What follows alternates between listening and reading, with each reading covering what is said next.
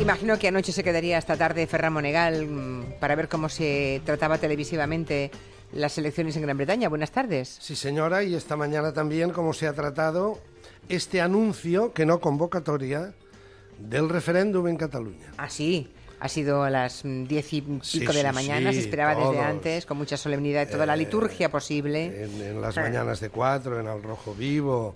¿Quiere Ente- que Cataluña sea un Estado independiente en forma de república? La pregunta, por cierto, ya se conocía ayer. Ayer aquí la dimos textualmente, tal y como lo ha dicho esta mañana Puigdemont, o sea que no ha sido, no era un secreto precisamente.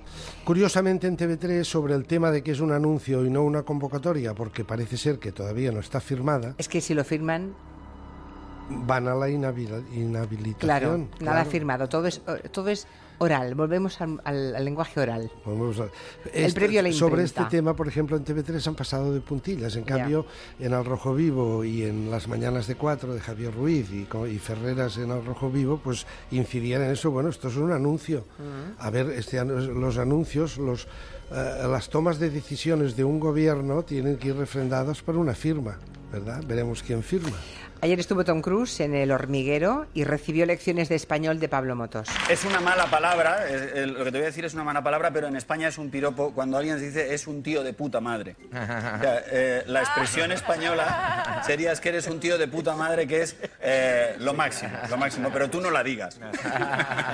Gracias. Bueno, venís a presentarnos. Joder. Eso tampoco lo puedo decir, Joder, ¿no? joder, joder sí se puede decir. Joder. Señora Otero, ¿qué, qué me saca usted? ¿Qué cosas me saca? ¡Qué tipo- diver, ¿no? ¿Qué tipo, ¿Qué tipo de espumas me está usted sacando? Bueno, pero es que es eso, es que es un programa... Hagamos autocrítica. No, señora mire, si hay que hacer Otero. autocrítica, hagamos autocrítica de otra No, persona. el otro día aquí estábamos hablando Sí. que cargábamos un poco, suavemente, suavemente. Eh, algunos han dicho, Monegal le ha dado un tirón de orejas a Javier Ruiz. No, no fue un tirón de orejas. Fue solamente una reflexión sobre que a veces la televisión monta un programa y hay que llenarlo. ¿Verdad? Decíamos eh, por- con aquella eh, sobre la entrevista al padre de Echeverría Sí, sí, sí. padre del joven asesinado en Londres. Sí, sí. Y decíamos que quizá la pregunta no había sido del todo conveniente, pero tampoco, pero... eh, Entonces, lo que decíamos, hay que llenar. Y entonces aquí a, mí- a veces me da la sensación de que me tiene usted aquí también para llenar. Bueno, pues diga lo que le dé la no gana. quiero A ver, ¿de llenar qué- bueno, con de- espu- Mire, a ver, ¿de qué si quiere quiere hablar? hablar de su amigo Pablo Motos, No, no quiero. Hable usted de lo que le dé Sí. la gana. tenemos que señalar. Ay, me el divertí con la extra- entrevista de Tom Cruise. Mire, a a mire, mí no me mire. ha interesado nada. Bueno, pues nada. Es que Nada, Mire, como- yo acabo de cenar después de un día muy duro, me siento en el sofá y me, me lo pasé bien, ya está. Bueno, porque es usted se espatarra en el sofá. Bueno, claro, es que usted está a esa hora leyendo el Ulises de Joyce, ya entiendo. No, el Ulises de Joyce es uno de los, de los libros más indigestos que Vale, existen no en la sé, historia bueno. de la literatura. Ya, Bien, vale.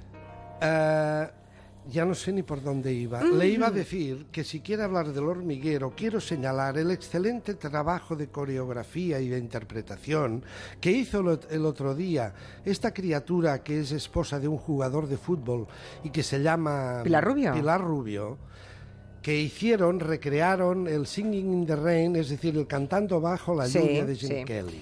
Y fue extraordinario. Esos ejercicios de recreación de momentos del Eso sí que cine le gusta, vale. o del teatro, eso sí Bueno, que va. había un trabajo ahí que estaba bien. Lo de Tom Cruise fue un jiji jaja y Se mantiene eso. bien Tom Cruise, ¿eh? pasan los años, pero va aguantando, ¿eh? Es, El hombre. Mm, es- es bajito.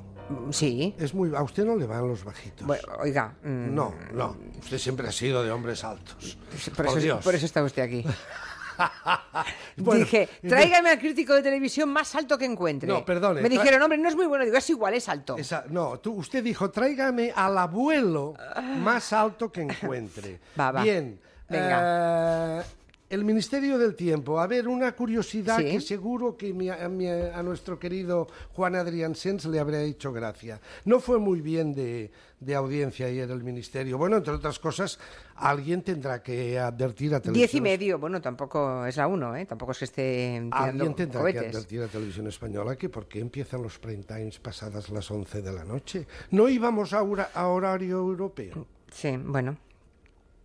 Y eso es una, la televisión pública tendría que empezar a dar ejemplo, ¿no? Bien, A ver, ¿usted ha oído hablar de una operación que se llamó carne picada? Mince meat. ¿verdad que no? No. Eso ocurrió, yo tampoco sabía nada, ¿eh? me he documentado humildemente. Eh, eso ocurrió en el año 1943, cuando las fuerzas aliadas intoxicaron al, al cuartel general de Hitler para hacerle creer que en lugar de hacer una invasión por Sicilia, que es lo que convenía, la iban a hacer por Grecia. Y hacen, montan una historia. Operación Carne Picada. Es interesante para los amantes de la historia porque, bueno, hacen una recreación a su aire, ¿verdad? Cogieron a un hombre muerto. Pero históricamente uno aprende cosas. Pues Pero históricamente Está muy uno bien, aprende bueno. cosas, la- se lo toman un poco, es, es una recreación o uno- es una evocación un poco distinta de cómo ocurrió en realidad, pero seguro que a Juan Adrià Sens le habrá hecho gracia. De manera que como apunte histórico está bien porque te obliga a veces a mm, ver cosas, de- concretamente de la Segunda Guerra Mundial, que yo, en mi profunda ignorancia, no conocía. Otra pincelada y la Otra última. pincelada. Eh, John Sistiaga en Almohadilla Cero, eh, Movistar Plus, sigue buscando el gen de la maldad. ¿Usted ha encontrado alguna vez una persona mala, mala, mala, mala? Seguro. Sí, yo creo que sí. Sí, ¿no? Sí, sí, sí, sí. Le preguntó a un neurocirujano si... eh, Es verdad que esa persona además es tonta, tonta, tonta. Entonces no sé yo. Cuidado, malo y tonto a veces son incompatibles. ¿eh? Sí, Los pero a malos veces, suelen pero- ser sí, pero a veces listos. son complementarios y eso ya Sí. es la bomba. Eso es la bomba. O sea, usted encontró una vez un malo que además era tonto. Sí, señor. ¿Podemos saber su nombre? No. No. No, claro. ¿Era ¿Cómo? hombre o mujer? ¿Cómo quiere que diga eso? Tampoco lo voy a decir. Pero vamos, usted listo ya puede deducirlo. No, i- imagínese, eh, Mm, ya. me, me estoy perdido. Yo también. Bien, entonces le pregunté a un neurocirujano, le dijo, oye, cuando tú miras el cerebro, ¿podemos, ¿podríamos hacer la foto de la maldad? ¿En qué lugar del cerebro reside? No está claro, pero parece ser que empieza en nuestra más tierna infancia. Decía este neuroja- neurocirujano que los brotes de maldad empiezan entre los 3 y los 5 años de edad. Cuidado que es tremendo, ¿eh?